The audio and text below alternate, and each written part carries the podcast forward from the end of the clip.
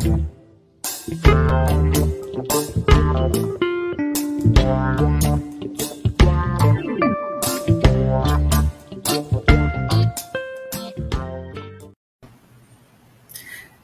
dia, Gabi. Seja bem-vinda aqui com a gente no Manhã RBA Litoral. Tudo bem? Bom dia, Gabi. Seu áudio, Gabi. Está fechado. Bom dia, Gabriela. Bom dia, agora. Bom dia, Tânia, Douglas, bom dia, Sandro. Obrigada pelo convite. Prazer estar aqui com vocês. Bom, Gabi, você está acompanhando essa situação bem de perto das 15 famílias que foram retiradas lá do terreno da rua João Carlos Silva. Queria que você fizesse aí um resumo para os nossos, os nossos ouvintes, internautas, né? Que você está acompanhando, que você observou. É, o Douglas acho que já falou bastante da problemática da rua João Carlos da Silva, né? É uma rua que está está mais, acho que desde 2018, sendo castigada pelo poder público, tendo seus direitos humanos aí é, violados num, num, grau altíssimo, né? É, ontem a gente, por dois dias seguidos, a gente assistiu mais uma, uma violação de direitos humanos, né? Eles derrubaram diversas casas, casas que tinham pessoas dentro e casas que não tinham ninguém, são pessoas que ainda estão construindo. E a grande justificativa do poder público é isso: ah, a gente só derrubou uh, as casas que estavam vazias, né? Eu acho que isso, para mim, não, não muda em nada né, a violação. Com pessoas que teve gente que usou o dinheiro da rescisão para comprar o material, né? Tem até a Catiane está aqui, ela tinha acabado de construir a casa dela, ela ia mudar naquele dia, porque ela paga mil reais de aluguel ia vencer o aluguel agora domingo, ela não tem como pagar, ela construiu lá. E por depois de muito pedir pelo amor de Deus, eles deixaram pelo menos as telhas. Então, foi uma remoção de pessoas, né, que, que eu acho que é o mais grave, mas removeram todo o material, né, não devolveram material para essas pessoas, que eu acho de, uma, de, de uma, um requinte de crueldade, porque você ainda impõe um dano, um dano moral, um dano psicológico e um dano material para essas pessoas, né. É, só uma correção na fala do, uma complementação na, na fala do Carriço, né? É, foi um despejo administrativo né? É, como todo despejo, como toda reintegração de posse é, uma, é, é, ilegal, né? quando você põe famílias vulneráveis na rua, ali no São Manuel, além de tudo, foi administrativo, não tinha nenhum mandato, não tinha nenhuma, nem, nenhuma notificação, né? Que aí é mais também um, um, requinte a mais ainda de crueldade você chegar e derrubar aquelas casas, né? E aí eu não sei se a gente vai falar um pouco da questão jurídica, mas a prefeitura, é, no meu entender, né? E a gente está discutindo isso dentro da campanha Despejo Zero, dentro da RENAP, da BJD, é, fez prova contra si mesma, né? Numa, na medida que deixa as notificações para voltar ao local, de uma de um descumprimento de uma ordem do STF, né? Então, acho que a gente podia falar um pouco sobre isso e de como a prefeitura também tem que ser responsabilizada por descumprir uma decisão do ministro Barroso. Gabriela, bom dia. Obrigado por bom você estar participando aqui do programa. É, ontem, até quando alguns sites até divulgaram isso, a prefeitura, como de praxe, né, acaba mandando uma nota. E aí sempre tem aquele juridiquês, né? Então, nada melhor do que você até para explicar é, essa situação. E a, a, prefeitura ela abre a, uma nota, né, justificando essa força-tarefa que ocorreu no São Manuel, dizendo que é uma força-tarefa é, em uma área de preservação ambiental e que cumpre o termo de acordo judicial, o TAG, entre Ministério Público Estadual e município, dizendo que esse termo de acordo é, não prevê que, é, é, prevê que essa área não pode ser ocupada.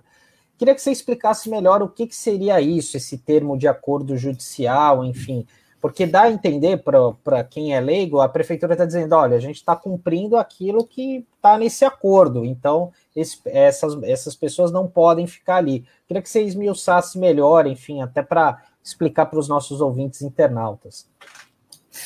Olha, é, esse termo, é, a gente demorou muito, né, Douglas, para descobrir onde estava esse tal termo, esse tal processo, né? Acho que quando começou essa, essa movimentação na rua João Carlos da Silva, se falava muito disso, mas era que nem o coelhinho da Páscoa, né? Que a gente não sabia onde estava o processo e que acordo era esse. E aí, por fim, acho que achamos aí o acordo, o termo, né? Esse TAC.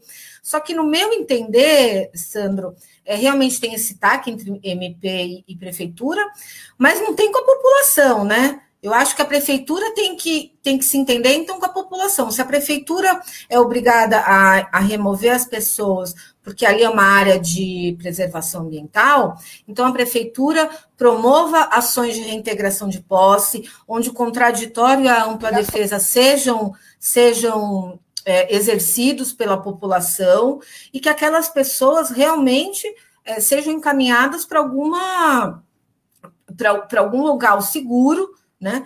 E, e, não sendo jogadas na rua. Então, assim, a prefeitura usa esse TAC, né? Esse termo, esse termo, esse acordo com o Ministério Público, como um escudo no meu entender, para violar os direitos da população que ela, prefeitura, deveria cuidar e amparar e garantir a moradia, porque a moradia não é um benefício, né? A moradia está prevista na Constituição Federal, no Estatuto da Cidade, no plano diretor, nas normas internacionais de direitos humanos, né?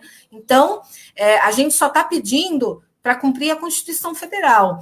E eu acho que a prefeitura é, por conta desse, desse, desse acordo, ela usa isso como um, um instrumento para violar direitos humanos. Né?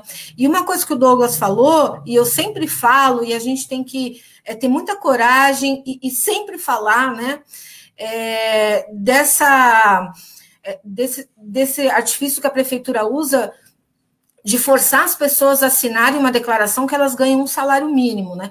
Eu vi isso no São Manuel, eu vi isso em vários lugares. Então, a Coab chega e fala assim: olha, ou você assina que você ganha um salário mínimo, ou você vai perder tudo, a casa e a possibilidade de, de ir para um apartamento. Né? Então, isso é um assédio moral, né? isso é, é, é uma fraude, é, enfim, é horroroso e é ilegal tudo isso, mas é uma prática que o poder público, via Coab e CDHU, usam, né? E para resolver o problema deles, eles, eles criam isso. E a gente tem nessas periferias, né? Eu acho que as pessoas, como falou da Zona Leste, não têm ideia, mas nessas periferias, a, o que tem a, a, grande quantidade de pessoas que são absolutamente sem renda fixa, que vivem de recolher material reciclável, né? Outro dia eu estava conversando com a minha sogra, ela falou: ah, eu ponho o lixo reciclável só na hora que vai passar o lixo limpo. falei, pelo amor de Deus, a senhora ponha quanto antes porque a senhora não imagina o número de pessoas que come, que almoça, janta, que, que alimenta os filhos, que compra roupa, que vive desse material reciclável, né? Então, para você ver a falência do, do, nosso estado, a falência da nossa região, né? E, e a gente vê tudo isso que está acontecendo, principalmente ali no São Manuel, do lado do maior porto da América Latina, né? Que a gente é... não deveria passar.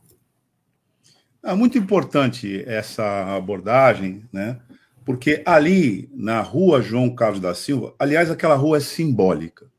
Primeiro, porque João Carlos da Silva não é nome de nenhuma eminência ou autoridade ou um ser que tenha vindo aqui na cidade de Santos e feito é, história pessoal, singular, seja lá por qualquer motivo que fosse. Essa é uma história belíssima da luta social daquela rua. Sabe por quê? Porque o nome da rua saiu de uma eleição da própria rua. Há 50 anos atrás, quando começou a ocupação lá, a rua não tinha nome, o lote não existia. As pessoas começaram a cuidar da rua e uma hora elas se deram conta de que elas moravam ali e elas não conseguiam receber correspondência ali, porque aquilo não estava no mapa. É que nem a história do filme lá do Bacurau. E sabe o que as pessoas fizeram? As pessoas reuniram, se reuniram. É, todo Santista devia passar naquela rua, porque ali tem um, um telhadinho ali, que é onde os moradores é, decidem várias questões é, importantes ali. E eles fizeram colocaram em discussão como seria o nome da rua e qual critério. Sabe qual foi a votação? Eles perguntaram entre eles é, quem se chama aí Maria, quem se chama João. Aí deu o maior número de João. Aí eles falaram: bom, mas João é só um nome, a gente vai ter que botar um sobrenome na nossa rua. Aí foram para a votação de novo. Aí ganhou o nome Carlos, porque era o maior contingente que tinha, depois João Carlos. Aí falou: mas Carlos também é um nome é, próprio. Agora nós temos um nome duplo. Nós precisamos botar um sobrenome na rua. Aí ganhou Silva, porque Silva é o sobrenome clássico do Brasil. Então a luta social daquela rua é histórica. Sim. E o que as pessoas fizeram, é, é, é, o que a Gabriela está falando, que eu acho que a gente deve aprofundar aqui, é o seguinte: quando tentaram tirar aqueles moradores de lá, foi em cima de um caô jurídico. Porque diziam que aquilo era uma área de preservação ambiental, quando aquilo já estava semi-urbanizado há muito tempo, as pessoas já estavam é, assentadas ali há muito tempo, e não existia aonde elas estavam mata ciliar a ser protegida, que era o objeto da ação ambiental. Então o objeto se perdeu no tempo, não existe mais. É um caô jurídico você falar que vai fazer preservação na João Carlos da Silva. Estou falando da João Carlos da Silva. Preservação ambiental ali. Você pode fazer é, a preservação da mata ciliar ali onde estão as palafitas, mas é uma discussão a ser feita com os moradores de lá, que a própria prefeitura já se recusou a fazer isso quando apresentou um projeto, que é um outro caô urbanitário, né, de manter as palafitas recentemente com pompas e circunstância para a sociedade, numa base do, como o Carriço já disse aqui antes, do engana, me engana que eu gosto. Tudo isso para dizer o seguinte: lá naquele trecho da rua, porque nós não estamos falando da rua toda, nós estamos falando de um trecho da rua. A prefeitura forçou os moradores a saírem de lá. Esses moradores estão no conjunto Santos Ó, passando um perrengue desgraçado para pagar a prestação. Depois de ter assinado isso que a Gabriela colocou aqui, que é uma fraude esse cadastro, e ele tem nome e responsável, o responsável por isso é a Coab, e as pessoas não aguentam pagar a prestação e a tendência é elas voltarem. Por isso que a prefeitura tirou eles de lá, na base desse terrorismo, e meteu a marreta na casa para eles voltarem. Mas a luta social por moradia é permanente. É isso que essa gente não entende. E aí, e aí apareceram os novos moradores lá. Então, Gabriela, é, eu queria. Não tem jeito, né, Gabi? Eu acho que a gente tem que falar aqui para a audiência, né? que a gente advoga, a gente advoga em várias frentes aí, né? Sim. Inclusive, algumas conjuntamente. É, Gabriela está na linha de frente dessa, dessa luta aí, é, para a felicidade da, da luta social dos moradores. Enfim, uma profissional muito é, comprometida com essa causa. Mas ali, é, eu queria que a gente pudesse falar um pouco aqui para nossa audiência dessa figura nefasta do assim chamado despejo administrativo. Que raio de despejo administrativo é esse que a, o Poder Executivo chega lá sem precisar de Poder Judiciário, sem precisar de nada, fala sai daí, senão eu meto a polícia para te encher de porrada. Eu acho que é, é, seria importante a gente entender um pouco melhor o que, que é isso, Gabi, nesse contexto aí dessa desocupação é, forçada que nós estamos vendo na João Carlos da Silva.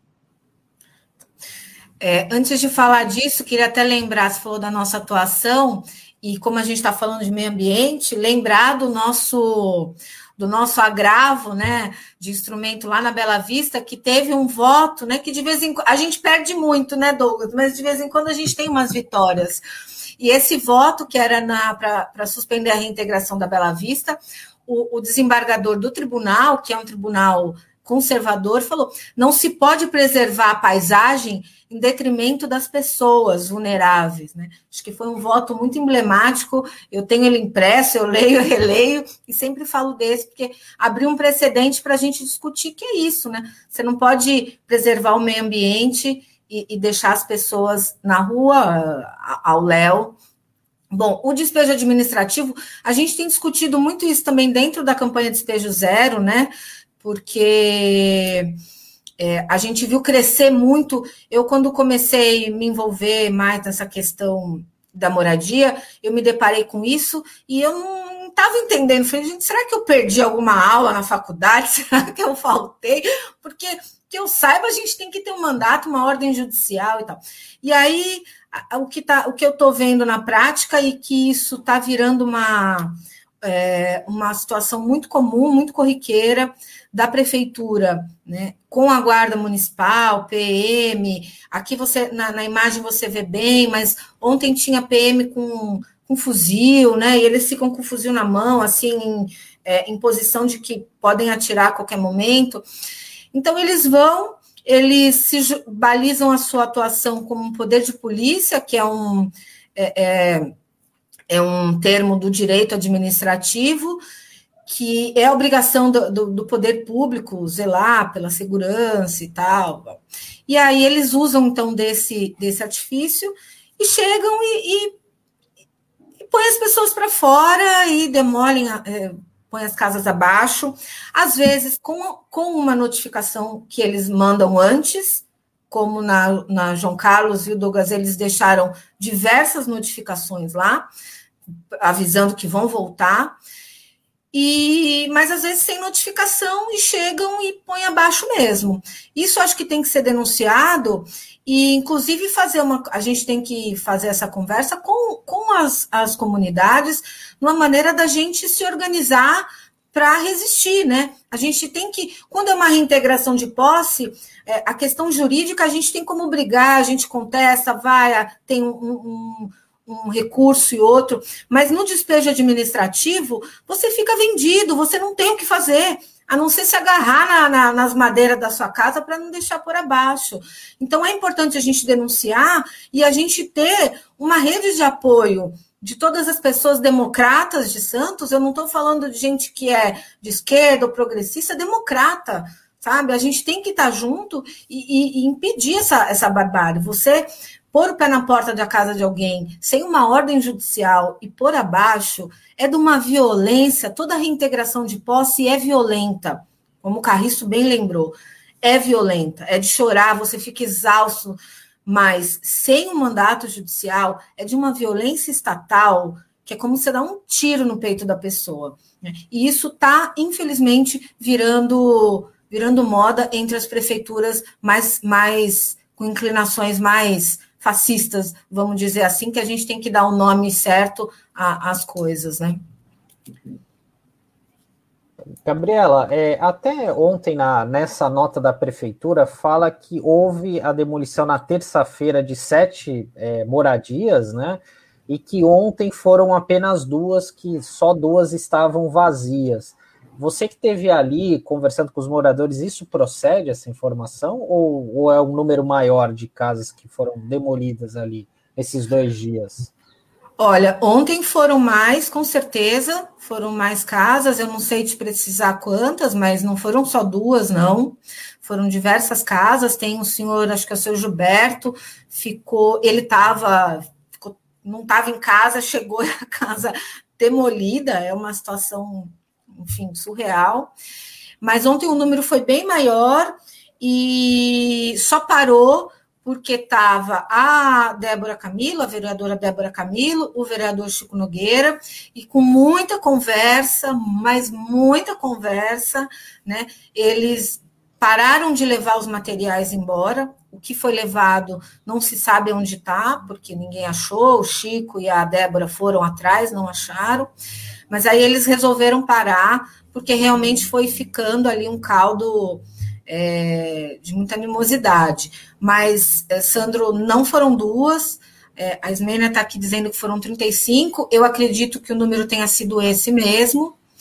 É, e, e tem casas que estavam realmente vazias, mas tinham casas que estavam com as pessoas. E eu, como eu falei no começo, ainda que estejam vazias, né? prefeitura não pode chegar, demolir, levar o material embora, que às vezes é tudo que aquela pessoa tem, é uma viga, é uma derite, é uma telha de amianto.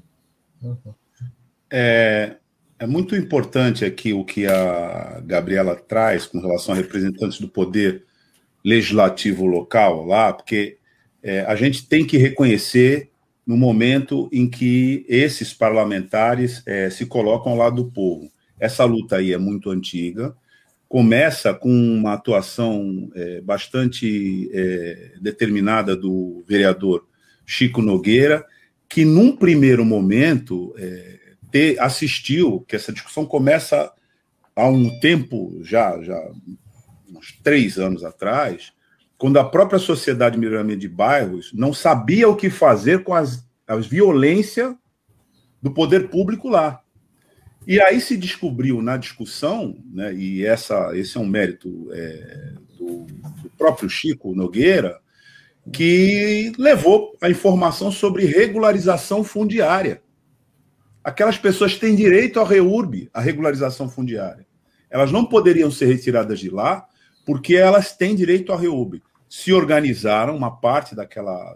Depois dessa violência de, de Estado, a própria rua se organizou e fundou uma associação que, nesse momento, vai ajuizar uma ação pelo seu direito de permanecer lá, porque a ameaça continua. Olha, o Taigo está botando aqui, né, para você que nos acompanha apenas pelo áudio, Daio, Taigo está botando aqui a fachada de uma casa Aliás, essa casa é a casa de um morador emblemático também lá daquela região, que é o Barba, né, que é uma liderança daquela reunião, daquela região, que diz que movimento pró-regularização fundiária da rua João Carlos da Silva, com a afirmação que é, hoje se tornou simbólica lá, que é o daqui não saio, daqui ninguém me tira.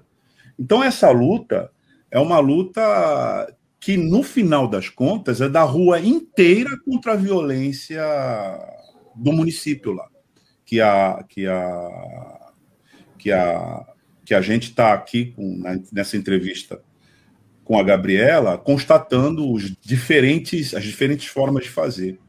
É, Gabriela, nós temos muita interação aqui, acho que seria o caso, né, agora da da Tânia dar uma passada, é. mas tem uma questão que depois depois, viu, Tânia? Depois você falar. Tá bom, vamos ler algumas aqui. A Ismênia Santos, ela fala, eles estão derrubando o nosso suor e vendendo os deles para que os predinhos temos que pagar pelo resto da vida, como uma situação que se colocou, né? A Ismênia Santos, sou eu, Reinaldo, é, eu é acho que é o Reinaldo que está é, falando em nome dela. Ah, tá. Falando através da matada. Também lá, sim. Beto Arantes fala, acompanha há muito tempo o trabalho do vereador Chico Nogueira nessa luta dos moradores da rua João Carlos da Silva. A Juliana Munhoz pede pano e Ritinha. Assinamos o, te, o termo, o guarda nos deu dois dias para derrubar a cocheira não tinha nem 24 horas, ele veio, estávamos derrubando e ele chamou a militar para tirar meu esposo de lá e quebrou tudo. Quer dizer, não teve prazo nenhum, não teve tempo nenhum, não teve conversa. Né? A Catiane Rodrigues, é, eu estava lá em todas as ações. Inclusive, a Catiane também estava falando que era um do, dos vídeos que foi passado, era a moradia dela que estava sendo derrubada. Né? A Juliana Munhoz é, na terça-feira eles não derrubaram tantas moradias, na terça foram só as nossas cocheiras. Fala também que ontem, sim, derrubaram várias, várias casinhas, deram fim nos, nos materiais super, foram super ignorantes, né? Usaram aí de truculência. A Vitória Santos, falou Barba e o Jonathan são duas figuras muito importantes, além dos moradores que se mostraram grandes lideranças e articuladores, como o próprio Reinaldo, que comentou agora. Fala um pouquinho dessas pessoas que estão aí nesse, nesse movimento, só para os nossos ouvintes saberem aí como é que eles atuam na defesa de, dessa, dessa, dessas famílias, né? Na defesa de suas moradias. Bom, o, o Barba e o Jonathan, eles estão. O Barba, acho que fundou o São Manuel, ele é uma uma pessoa, além de muito querida, está ali há muitos anos, e ele e o Jonathan, acho que sim, foram uma das pessoas que fincaram o pé e daqui ninguém, daqui eu não saio, inclusive cons conseguiram né, organizar a associação de moradores, eles estão muito à frente, né? O Jonathan é, é um jovem, é uma jovem liderança, e aí está se envolvendo não só na luta do São Manuel, mas em outras lutas aí da, de toda a Baixada. E o Reinaldo é uma liderança, são essas lideranças que surgem da luta mesmo, né, da necessidade concreta. Ontem ele estava muito muito revoltado com tudo que aconteceu. Então, ontem a gente já conseguiu ver novas lideranças surgindo, a Catiane, o Reinaldo, tem o pastor Manuel, enfim, tinham vários é, homens e mulheres ali que já desapontam, se destacando como uma, uma liderança aí a, a lutar pelo São Manuel, né? E pela, pela, pela permanência na área, pela moradia adequada, enfim tem, um, tem uma outra liderança importante lá, que é o Wagner, né? Ah, Wagner, Wagner conta essa história que a gente é, contou aqui, que é belíssima, né? Mas é uma história de luta, como, como sempre. Agora, é, é, Gabi, a gente tem, é, nesse contexto de São Manuel, um exemplo do que acontece em vários outros lugares da região e que é, tem o mesmo sentido, né? Que é, primeiro, não ter política de moradia adequada né, para a população, e, ao invés disso, ter muita violência quando, quando a população resolve né, se mobilizar contra é, essa, essa omissão injustificável do Estado. Nós temos uma situação semelhante a essa em outras áreas aqui da nossa Baixada Santista, né, Gabriel? Eu gostaria que você falasse um pouco sobre isso também. Sim. É... Ontem, até quando a gente conversou, falar um pouco de moradia da violência estatal, né, Douglas? Eu fiquei refletindo. E assim, a violência estatal, no momento de uma reintegração, ou no momento de uma operação policial numa favela, é a hora que a gente vê, que a gente visualiza, né? Mas ela tem outras, né? Você não ter uma, uma escola para umas crianças da periferia é uma violência estatal muito grande, né? Você não ter é, saúde, posto de saúde com médico, né? Lá na Bela Vista, quando o médico sai de férias na policlínica lá da região, quando o médico sai de férias, quem atende é o enfermeiro. Isso é uma violência estatal, você não ter médico para atender as pessoas, né? A policlínica, acho que ali da Lemoa, atinge, é, atua não sei com quantos bairros, são mais de 20 mil pessoas para um médico, dizer, é uma violência estatal, né? Então, a violência estatal, ela está na medida que ela não, não, não cuida dos seus cidadãos e não garante os direitos mínimos né, de dignidade humana.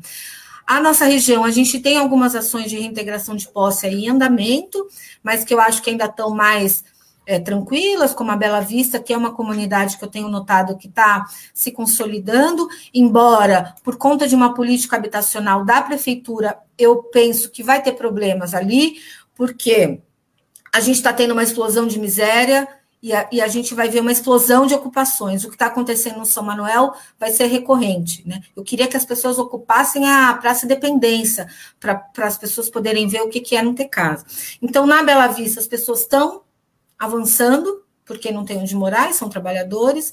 A gente tem uma situação que é muito crítica, que é o Jardim Rio Branco, que é um conjunto habitacional abandonado há mais de 10 anos, e aí no início da pandemia aquilo foi ocupado né, por famílias de baixa renda. É, são dois blocos, né? Um bloco parece que já foi removido administrativamente, e aí as pessoas passaram todo para o outro bloco. A situação lá é muito precária, é de uma insalubridade gigantesca, porque já não tem as telhas, então chove, não tem fiação, não tem saneamento, é um horror, é muita gente.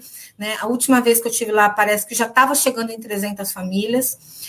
E a gente teve é, um congelamento dos, do, dos repasses para habitação, e isso vai afetar diretamente esses conjuntos habitacionais, né? O que está parado vai continuar parado e o que está em andamento vai parar. Vai parar e vai ser ocupado mesmo. Né? E vai ser ocupado mesmo.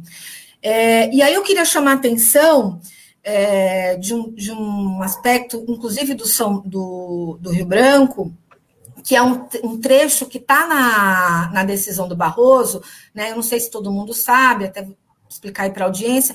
A gente teve uma decisão de uma DPF, que é uma ação, uma ação de descumprimento de preceito fundamental, é, para impedir os despejos, para suspender os despejos. Né? A gente teve uma decisão favorável do ministro Barroso, que suspendeu, então, os despejos por seis meses, porém, ele fez algumas ressalvas. Né? E uma das ressalvas é é, que você pode fazer o despejo para combater o crime organizado em conjuntos habitacionais, né? Quando para combater o crime organizado, a exemplo de complexos habitacionais invadidos e dominados por facção criminosa. Veja, cabe tudo aí. Uma das coisas que foi dita ontem lá no São Manuel foi isso. Ah, eles estão vindo porque, porque tem o crime organizado, tem barraco que é do tráfico e tal. Então, assim, você abrir uma brecha para combater o crime organizado, cabe tudo. Cabe tudo. E a gente, quando você entra numa, numa comunidade, é claro que eles estão lá. Porque eles estão na praia também, mas eles estão, estão em todo lugar, mas eles estão lá. Então, prefe... é, o poder público usa muito isso para invadir as comunidades, né? Usou isso está usando isso lá no, no Rio Branco, já está tendo essa alegação de que ali está tomado pelo tráfico, é por isso que eles querem tirar. Lembro você, Douglas, que na Bela Vista, é, uma das alegações era isso. Eu estive numa reunião no comando da PM e a PM, a coronel, não lembro o nome dela, falou para mim, doutora, nós vamos tirar, porque senão aquilo ali vai virar um morro do Tetel.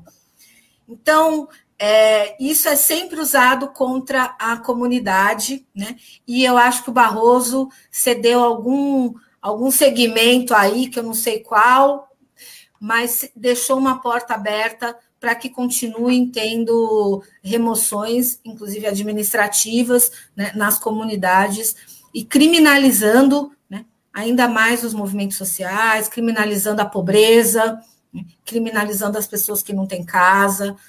Então, a gente está vivendo essa, essa. Tem o caso do Piratininga, né, Douglas? Que é uma ocupação que, que eu falo assim.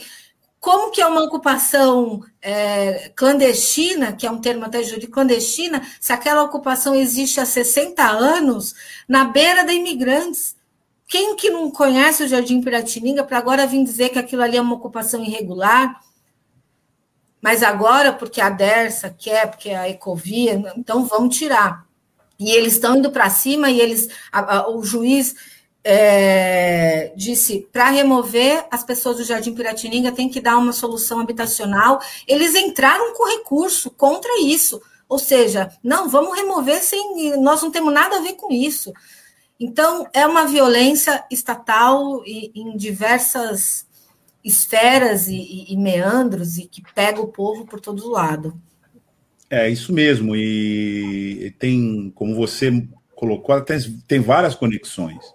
A gente é, levanta, por exemplo, o tema né, da violência estatal na habitação, aí vem junto a educação, a saúde, né, a, questão da urbanização, e, e mas, sobretudo, e acho que essa, esse destaque que você traz ele merece mesmo ser apresentado aqui, porque é uma das formas da violência de Estado contra a população vulnerabilizada, particularmente contra pretos e pretas. Porque aí também tem o racismo né, por parte do, do Estado, e, claro, né, o genocídio contra a população pobre, né, que é o que acontece, porque quando você tem, a gente falava antes é, sobre isso aqui num, numa edição do nosso jornal, é, né, Sandro, que a gente dizia das ocupações que acontecem na orla e que são protegidas pelo poder público. Eu falava daquela ocupação que são os três predinhos já que estão há muito tempo na orla da praia, em cima de uma rua, ao lado do shopping balneário, ninguém cogita de demolir aqueles prédios. Ali tem uma rua. O prédio foi construído em cima de uma rua. A gente falava da violência de, de, de, de é, que foi cometida contra a população é, santista naquele monumento à corrupção que hoje é o tapume do emissário submarino, que saiu de uma tramóia que pretendia eh, instalar na área continental, um incinerador já condenado por todo mundo como medida é, anacrônica e ambientalmente violenta, que é o, o que eles pretendiam fazer para solucionar o problema do lixo da região, em troca de um pichuleco ali em cima do emissário submarino. A justiça barrou aquilo, os tapumes estão lá, e a gente não pode circular lá. Já teve uma ordem de reconstruir e não foi reconstruído. Para não falar né, da operação escandalosa da nova Ponta da Praia. Tudo isso é ocupação, gente. Não podia ter construído aquele é, Mendes Convention Center na Francisco Glicério. Não podia. O plano diretor do município proibia estabelecimento comercial lá quando aquilo foi construído. Eles inventaram um troço né, e disseram que aquilo era uma área que exceptuava o plano. Pois bem, construíram aquilo. Sabe o que aconteceu com aquilo? Aquilo foi uma ocupação também.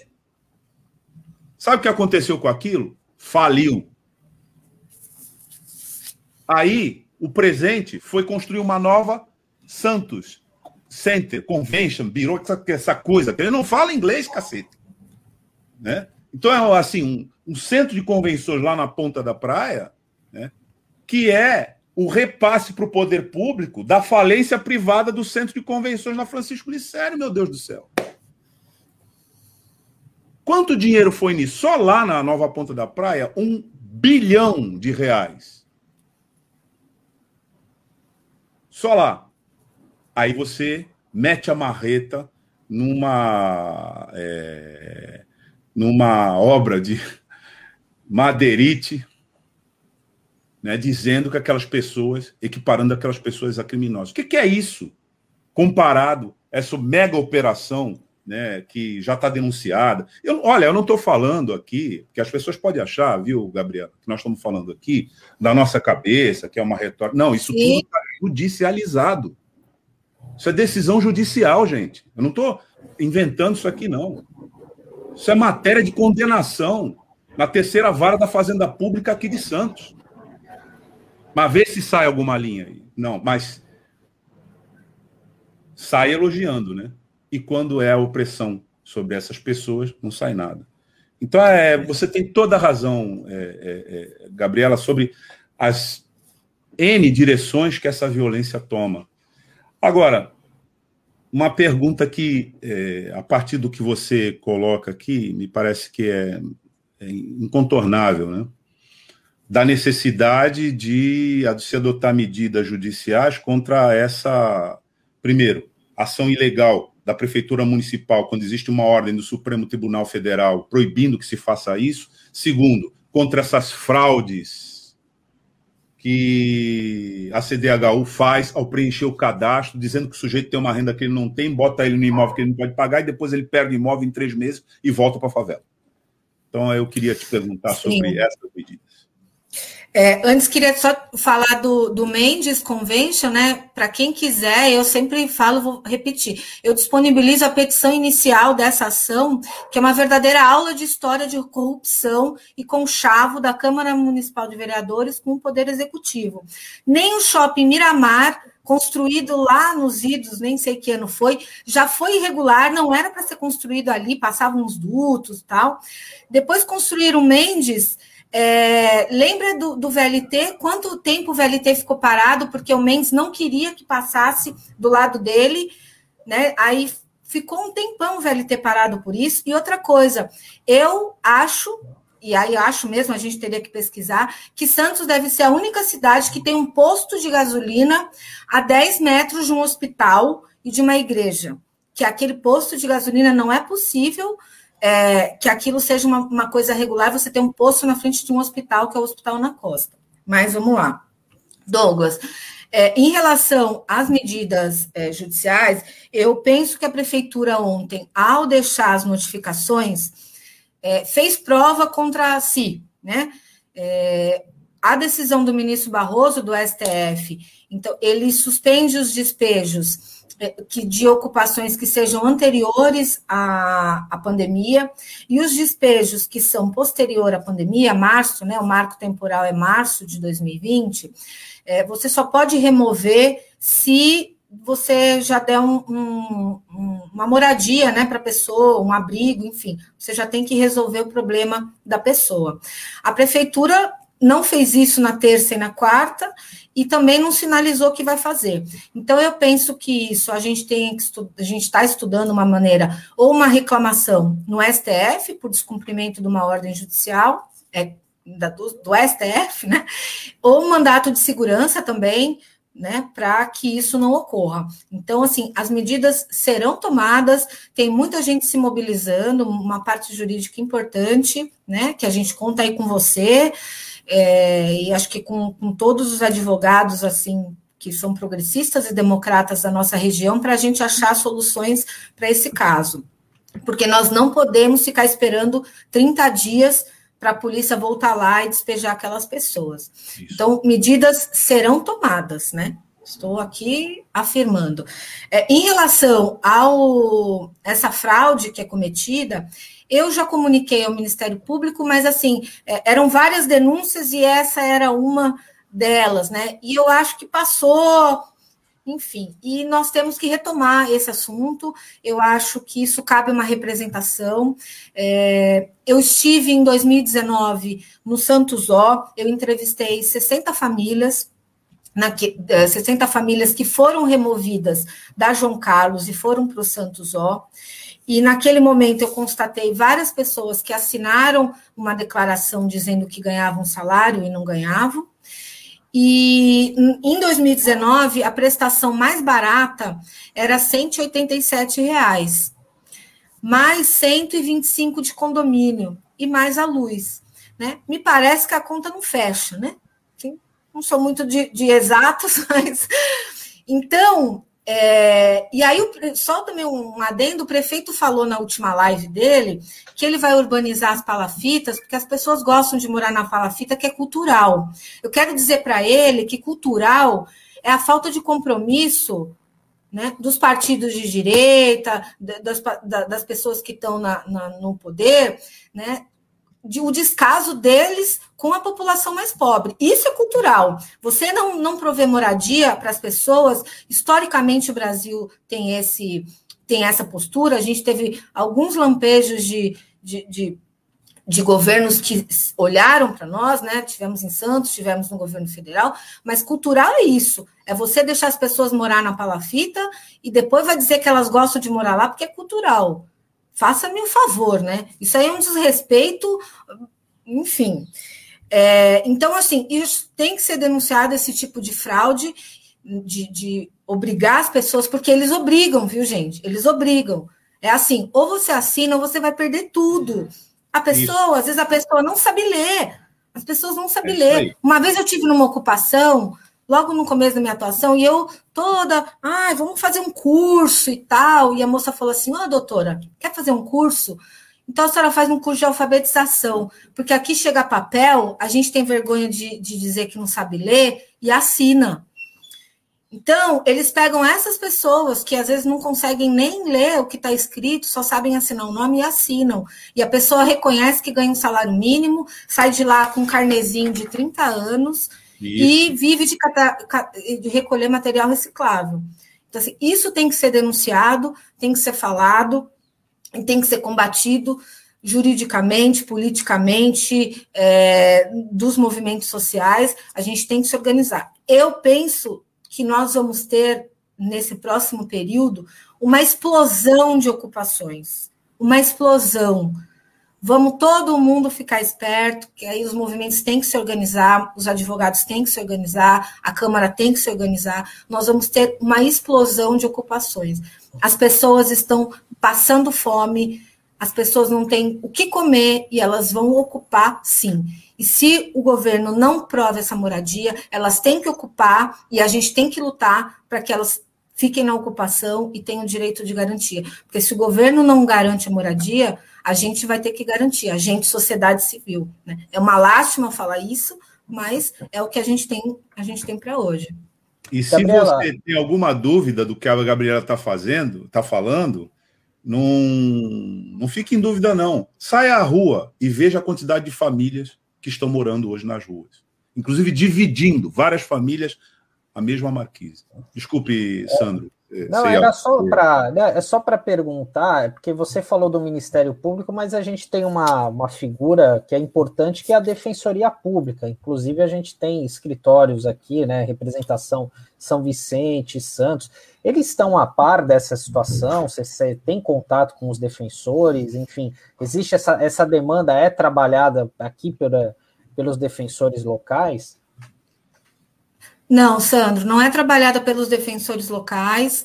Por sorte, nós temos um núcleo de habitação e urbanismo na Defensoria Pública de São Paulo, que é excelente, excelente. Né? O trabalho que o núcleo de São Paulo faz é um trabalho riquíssimo, lindo e muito atuante.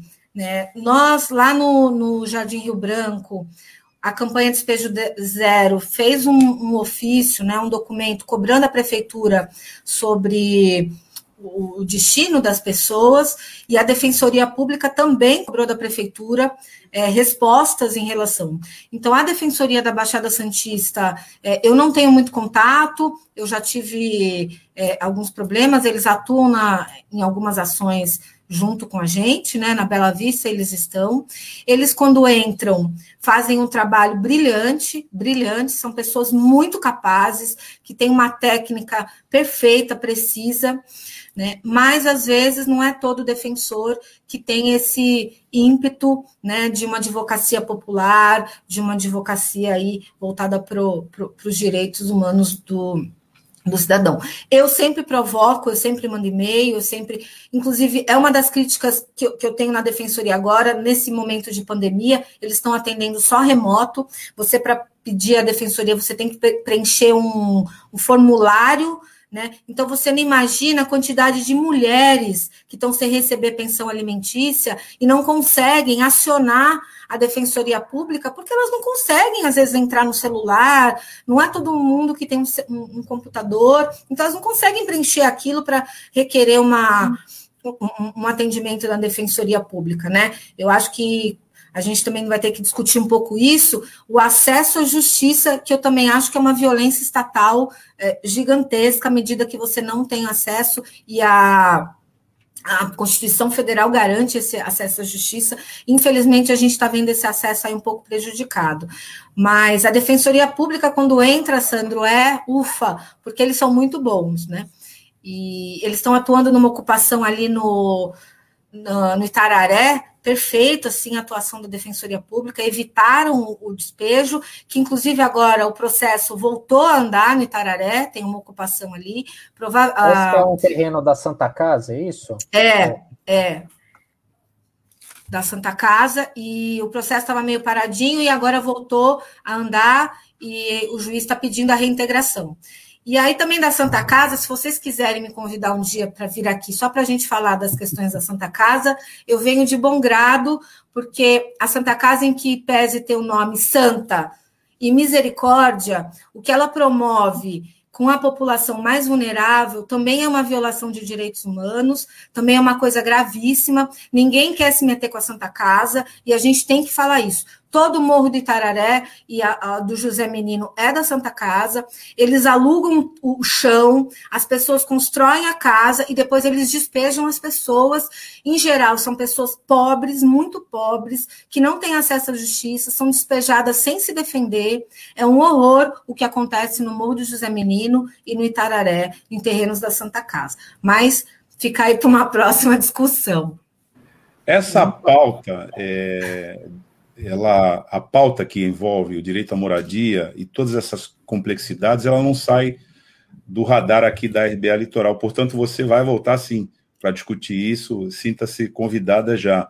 E é importante acrescentar aqui que ao lado, viu, Sandro, das instituições de Estado que são compostas por profissionais muito competentes. São pessoas que chegam lá depois de passar um concurso duríssimo e que têm assessoria, às vezes melhor, às vezes mais precária, mas tem assessoria para atender a população, mas nem sempre tem uma orientação política de solidariedade no nível que é necessário para atender essa população precisa ser vencida. É por isso que os advogados e advogadas que têm esse compromisso vão se organizando em outras frentes.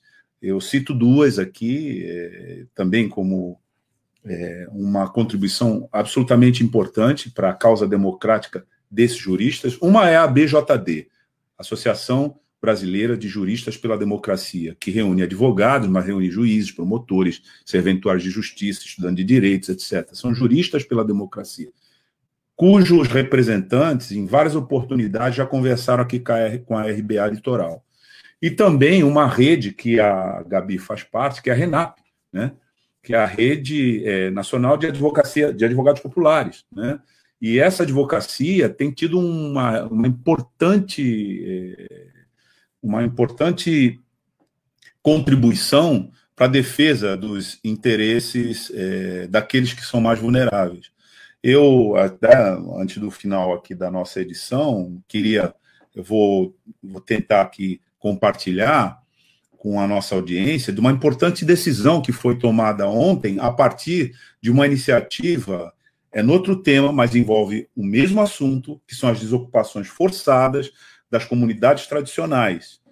No caso das comunidades quilombolas, que tem várias ADPFs defendendo aí, como a própria Gabriela colocou, mas especificamente uma dessas advocacias ligadas a esse movimento conseguiu reverter ontem na Justiça do Rio de Janeiro aquela nefasta decisão do Sérgio Camargo, para quem não sabe, é o sujeito contra a luta de igualdade racial, é um racista à frente da Fundação Palmares, que ia queimar todos os livros que estavam lá e botar todos os militantes é, populares em defesa das causas democráticas num índex igualzinho se fazia na justiça da Inquisição na Idade Média.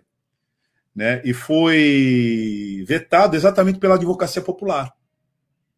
Então é importante, além dessas questões de Estado, é, essas iniciativas, essas redes que estão acontecendo. Me parece que vai ser por aí também, e já aceito o convite, viu, Gabriela, da advocacia em defesa dessa, dessa mais uma, né, que a gente vai atuar, né, porque não, aqui, sem hipocrisias, né, nem formalidades desnecessárias. Nós atuamos é, juridicamente em algumas causas em conjunto, em colaboração, em, em diálogo, né, é, nessa defesa. E acho que essa vai ser mais uma. Porque não é possível que, em plena pandemia, o município de Santos resolva botar as pessoas na rua sem essa nem aquela, com despesa administrativa e violenta. E também não é possível que as pessoas preencham esses cadastros que são fraudulentos. Isso é crime. E aí vai ter que ser debatido isso na justiça. Bom, é, eu, eu, tô, eu, esse é o momento em que a Tânia entra e fala assim, gente, acabou o nosso tempo. que eu acho que é o que ela vai falar. Eu só queria é, recuperar aqui, Tânia, antes só para comentar. Não, só para avisar que o Olavo já está esquentando os motores, mas a gente tem que finalizar. Né? É, eu só queria, eu só queria é, é, concluir aqui, porque teve uma interação que eu vi na passagem do vereador Francisco Nogueira, falando que é um dos que foi citado aqui, né, junto com, com Débora Camilo, né, dizendo que a política habitacional dos governadores do PSDB é desumana e só atende interesse das construtoras, é isso. Então, é, isso é uma pauta que, no caso da RBA Litoral, ela, ela vai permanecer, né? E você está, sim, convidada para falar sobre essa questão, porque existem a, a, lógica. A Gabriela acabou de dizer que é uma aula, eu concordo com ela.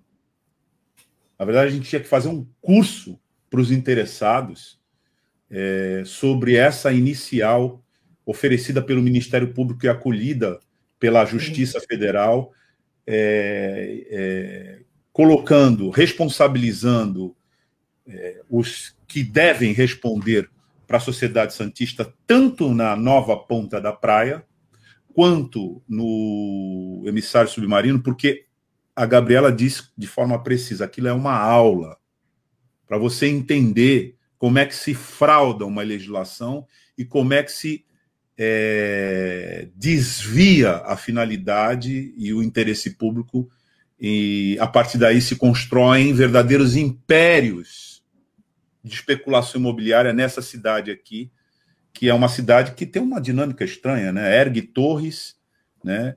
É, e mais torres vazias, que é um enigma. Tem que entender isso. Como é que se verticaliza a cidade desse jeito, os prédios todos vazios?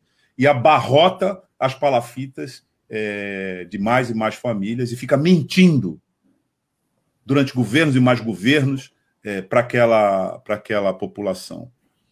Olha, Gabriela, a gente tem que fazer um seria importante, sei lá, talvez até a gente produzir uma série sobre essa peça, como você está falando, Sim.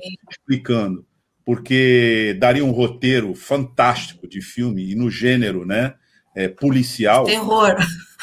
De terror. Porque e, não é, é, ficção científica, é, é real o que os caras fizeram. Que o que é interessante nessa peça inicial, né, que, que você está falando, que fica claro como a Câmara é, vota um projeto muito rapidamente quando tem interesse. Agora eu quero ver, isso a gente tem que tentar é, deixar de uma maneira muito clara para para todo mundo entender, para o povo entender como foi feita essa dinâmica desse enriquecimento, né, desse grupo, porque, por exemplo, se a gente for regularizar a Rua João Carlos, né, ou regularizar a Bela Vista. Isso é, um, é, um, é uma lei que vai ter que ser aprovada na Câmara. Aí eu quero ver a Câmara votar com a mesma rapidez para regularizar João Carlos, para regularizar a Bela Vista, se ela vai voltar com, a votar com a mesma rapidez como ela votou em prol do grupo empresarial que manda na cidade. Porque é isso, isso a gente tem que expor. Bom, se vocês votaram para fazer a ponta da praia, por que, que vocês não vão votar para regularizar a João Carlos, que está consolidada? Né? Então, por isso que a gente tem que estudar isso mesmo e, e, e para ter esse argumento de combate a essa prática de voto e, muito rapidamente. Ah, Tânia, não briga, mas só para a gente acabar, eu acho que é importante falar. É, tem um projeto de lei que foi apresentado pela Telma de Souza para suspender os despejos. Né? Esse projeto está ainda para a Comissão de Justiça, né? E depois ele vai para o plenário. É muito importante a gente se mobilizar. Fica aí o pessoal do São Manuel que está assistindo, a Bela Vista que está assistindo, aos juristas, a todo mundo. A gente tem que se mobilizar e cobrar a Câmara. Né, cobrar os nossos vereadores, ver em quem a gente votou, pressionar para que esse projeto seja votado e aprovado né, para a gente poder garantir um pouco de, de, de, paz, e aí as palavras até que o Carriço falou de caridade, solidariedade, né, que é o lema da nossa cidade. Então, a gente é importante esse projeto, ele está ainda tá parado, a gente tem que pressionar, é importante para a nossa população que esse projeto seja aprovado. Em São Paulo, ele já foi aprovado, ele foi apresentado pela Alessi, e acho que um outro desculpa que eu não me recordo, e ele vai agora para a sanção do Dória, e na Câmara também ele foi aprovado ontem no Congresso, vai voltar né, para a Câmara. Então, a gente precisa também aprovar o nosso. Santos, historicamente, é uma cidade de luta e nós não podemos perder isso. E agora eu acho que é um bom momento da gente reviver as nossas histórias de luta aqui na nossa região. Isso vem através de mobilização, né, Gabi? Só com as Sim. pessoas se mobilizando é que fortalece o, o movimento e Sim. tem se obtém as conquistas. E, e o plenário da Câmara está tá para ser ocupado, para a sociedade reivindicar o que de melhor né, precisa para a justiça e para tentar a igualdade social. Tem mais. Agora a gente vai, gente. Eu ah. esperando assim. Agora a gente vai, Gabi. Gente, agora não dá mais. É, fica aí com a Fica aí que a gente vai dar um tchau geral aqui. Só vou anunciar que daqui a pouquinho é o Olavo Dada com o Som da Praia, às 11 horas. Depois, às duas da tarde, tem o Marcos Canduta com a tarde RBA. Nosso programa é reprisado no DAI 93.3 FM, às 7 horas da noite. Mas também esse conteúdo com a entrevista tanto do, do, do Carriço quanto da, da Gabi Ortega vai estar disponível nas nossas plataformas digitais, Facebook e YouTube. Então, muito obrigada é, aí pela Olha o Chico aqui de novo. Mas o prefeito foi eleito com o voto dessas localidades que precisam de habitação. Essa é uma outra pauta que eu acho que, inclusive, a gente pode fazer aqui na discussão, que é como é que se controla essas comunidades. Através do orçamento público, com distribuição de recursos públicos, com é, agências localizadas lá. Esse é um tema ótimo para a gente discutir. Aliás, eu acho que, aproveitando essa interação do Chico, que é um, o vereador, que é do Setaporte, que é, inclusive, vinculado à fundação que é responsável por esse pela RBA Litoral aqui, que a gente faça uma discussão, Chico, fica aqui o convite no ar, sobre esse mecanismo dessa interação que você coloca aqui, que é muito importante. A exemplo da petição inicial, que a gente está é, tá aqui concordando com a Gabriela, que é um curso verdadeiro sobre como funciona, que a gente é, decifre esse enigma, porque é que há tantos votos lá para quem administra contra aquelas pessoas que estão lá. Acho uma ótima interação do Chico para a gente é, continuar nesse assunto, mas agora não tem jeito mesmo. Ah, é. Muito obrigada, Gabi, pela sua participação, foi muito importante aqui com a gente. Tá? Obrigada Bom, a você. Então,